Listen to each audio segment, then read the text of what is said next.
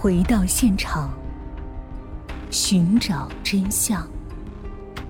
小东讲故事系列专辑由喜马拉雅独家播出。林肯警探全程旁听，虽然这个案件是他一手负责的，证据也都是他找到的，但其中的一些疑问他始终找不到答案。比如，拉斯的不在场证明。真的是他的朋友在做伪证吗？如果拉斯是穿着某种雨衣一样的衣服行凶，那么这件衣服去哪里了呢？这些疑问无法解决，林肯心中十分不安呢。他主动找到拉斯，希望能和他深入的谈一次。如果他真是冤枉的，他一定会帮助他洗脱嫌疑。在这次见面中，林肯得到了他想要的答案，因为拉斯说他不服这次判决。他要坚持上诉，直到洗脱冤屈。于是，在之后的两年里，林肯始终把拉斯的案子放在首要的位置，终于让他找到了推翻一审的证据。两年之后，也就是二零一五年，拉斯的上诉终于得到了回应，法院同意进行二审。这场审判将决定拉斯是否能够重见光明。在开庭之前。林肯早已将自己收集到的线索以及想到的辩论方向说给了拉斯的辩护律师。在二审过程中，辩护律师主要围绕着贝西电脑中的文档和衣橱中带血的拖鞋与检方进行了辩论。在此前的判断中，拖鞋之所以只有侧面沾上了一个硬币大小的血迹，是因为拉斯在行凶的时候穿着一件类似雨衣的袍子，避免血迹沾染到身上。只不过百密一疏。不小心在鞋子的一侧上沾了一小块血迹，但林肯这次又发现了新的疑点：如果拉斯作案的时候穿着这双拖鞋，即便是他穿着雨衣，可以防护到很多地方，但是鞋底肯定会不可避免地沾到血迹但实际上，这双拖鞋只有侧面一个小小的血迹，其他地方则十分干净，这证明这双鞋子并非凶手杀害贝西时所穿的。只不过是凶手用来栽赃陷害拉斯的一个道具而已。另外，林肯还发现贝西电脑中的那份 Word 文档有很大的问题。当时人们都认为这是贝西在记录自己的所思所想，是他以写日记的形式写在上面的。但其实，贝西并没有在电脑上写东西的习惯，甚至在他的电脑上都没有 Word 这个软件。林肯找电脑专家对贝西的电脑做过详细的检查。他们通过日志发现，这份文件是其他渠道复制到这个电脑上的，也就是说，极有可能和那个拖鞋一样，都是真正凶手用来栽赃拉斯的工具。此时，法庭已经倾向于相信拉斯是被冤枉的。随后，他们再次找来了当年为拉斯作证的四个朋友，这四个人依然坚持当初的观点：拉斯一直与他们在一起，绝对没有离开作案的时间。于是，在经过长时间的审理之后，法院终于做出了二审的宣判，拉斯无罪，当庭释放。拉斯已经在监狱里度过了四年了，重见天日的兴奋让他格外的开心呢。家人和朋友与拉斯紧紧拥抱，都在庆祝拉斯能够沉冤得雪。拉斯看着不远处的林肯，深深的鞠了一躬。如果不是林肯，他可能今生都无法出狱了。但是林肯此时的心情依然沉重，因为拉斯出狱不是案子的结束。既然拉斯不是杀死贝西的凶手，那么杀死贝西的人究竟是谁呢？又是谁要费尽心思去栽赃陷害拉斯呢？其实到现在，林肯心中已经有了答案：拉斯不是杀害贝西的凶手，那么最大的嫌疑人已经呼之欲出了。就是最后一个见到贝西的人，也是贝西保险的唯一受益人——贝西的闺蜜帕姆。如果贝西死亡，那份巨额的保险赔偿就落入了帕姆手中。虽然帕姆和他说贝西有约定，但是这种约定最终会被遵守，并没有保障。因此，帕姆是有作案动机的。而且，帕姆是最后一个见到贝西的人，他有足够的时间去杀死贝西。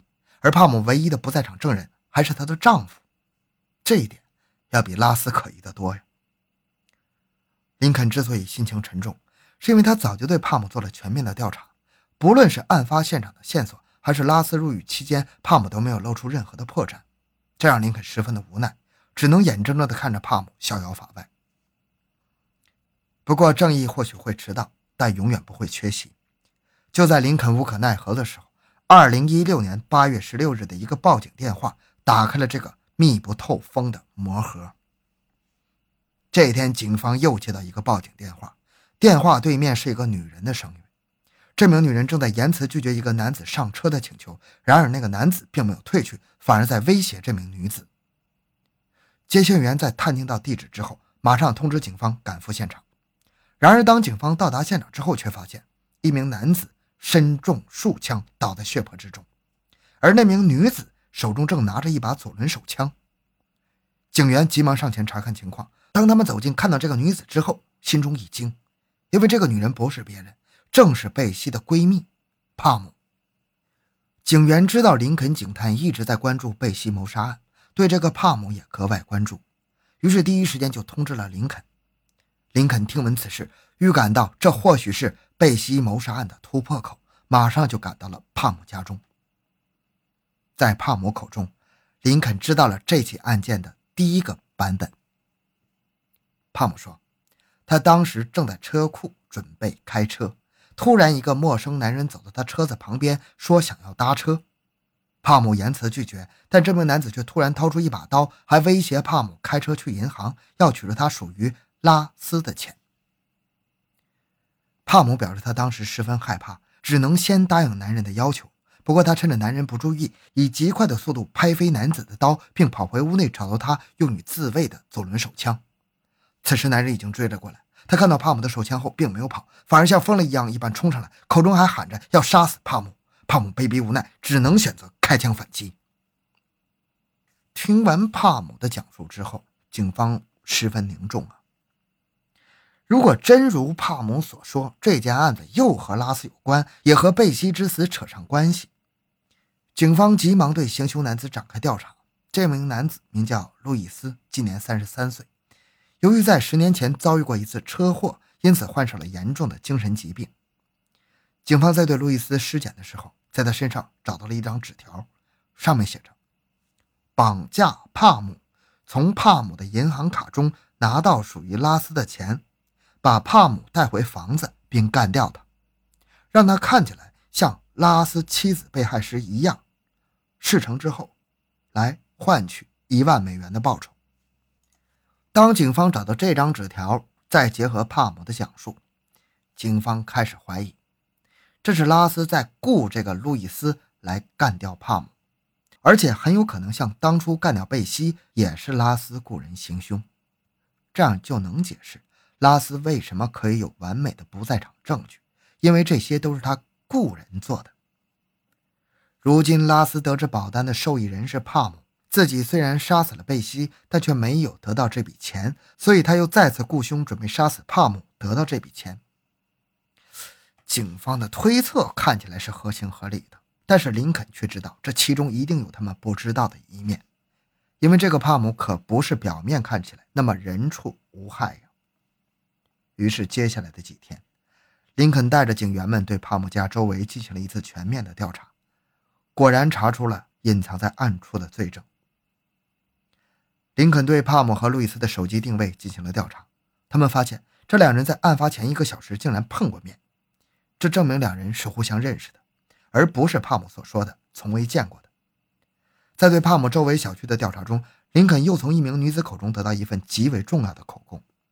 这名女子表示，当天帕姆曾经来到过她家，当时帕姆自称是电视节目制片人，希望他能配合演一出戏，只要拨打911报警电话。就能得到一千美元的报酬。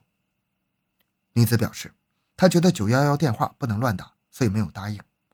女子为了证明自己所言非虚，还带着警方来到这里看了看她家门口的监控。监控中已经将帕姆和他的车子尽数拍下。如果说女子的话还不能证明帕姆在自导自演一场杀人案，那么在路易斯身上发现的九张钞票就足以揭露这一事实。林肯发现的这些钞票。与帕姆家中梳妆台上的钞票是连号的，这证明这些钱本来是在一起的，是帕姆雇佣路易斯演戏的时候付给他的报酬。随后，林肯还发现，路易斯行凶时所用的刀与帕姆家中的一些厨具也是一样的。这一切的一切都向警方证明了一个事实，那就是帕姆以制片人的名义骗取他人配合他演戏，从而伪造出他杀死路易斯是出于自卫的表象。而他演这出戏的目的显而易见，那就是栽赃拉斯，将贝西的死再次嫁祸到拉斯身上。此时，林肯虽然还没有找到帕姆谋杀贝西的证据，但是他却充分的掌握了帕姆杀死路易斯的罪证。于是，在案发七天之后，警方将帕姆正式批捕。在被捕后，帕姆假借上厕所为由，在卫生间企图自杀，被警方及时发现并制止。帕姆的逮捕到庭审又是拖了两年多的时间，终于在二零一九年六月进行了庭审。帕姆被警方指控为一级谋杀。原本人们认为这又是一场持久的辩论大战，但是帕姆的辩护律师却提出要执行奥尔福德认罪协议。什么是奥尔福德认罪协议呢？这是美国刑事法庭上的一种认罪形式。简单来说，就是被告方承认检方拥有证据可以确保他被判刑。虽然被告认为自己无罪，但他同意在诉讼中接受定罪。这样的话，法院可以马上判处被告有罪，但接受这种协议也代表需要对被告从轻处罚。很多人对这个协议感到不可思议。如果你真的认为自己无罪，为什么要认罪呢？其实，在现实中的确有一些事情是人们难以查清和辩驳的。这个时候，与其被法院判处有罪，不如主动承认罪行来减轻处罚。这对一部分人来说是最明智的做法。不过，帕姆显然不是无罪之人，他这么做的动机完全是想要得到较轻的处罚。法院方面虽然知道帕姆杀死了贝西和路易斯，但是他们的证据只能够证明帕姆杀死了路易斯，对于杀死贝西的证据，他们一直没有找到。因此，贝西的案子也将成为心知肚明的悬案。如今，帕姆愿意认罪，也算是给贝西谋杀案画上了一个句号。因此，法院同意了帕姆一方的请求。最后，法院宣判帕姆一级谋杀罪名成立，判处终身监禁，免除死刑的惩罚。好了，这个案件讲完了。喜欢小东的朋友，请多多打赏。咱们下期再见。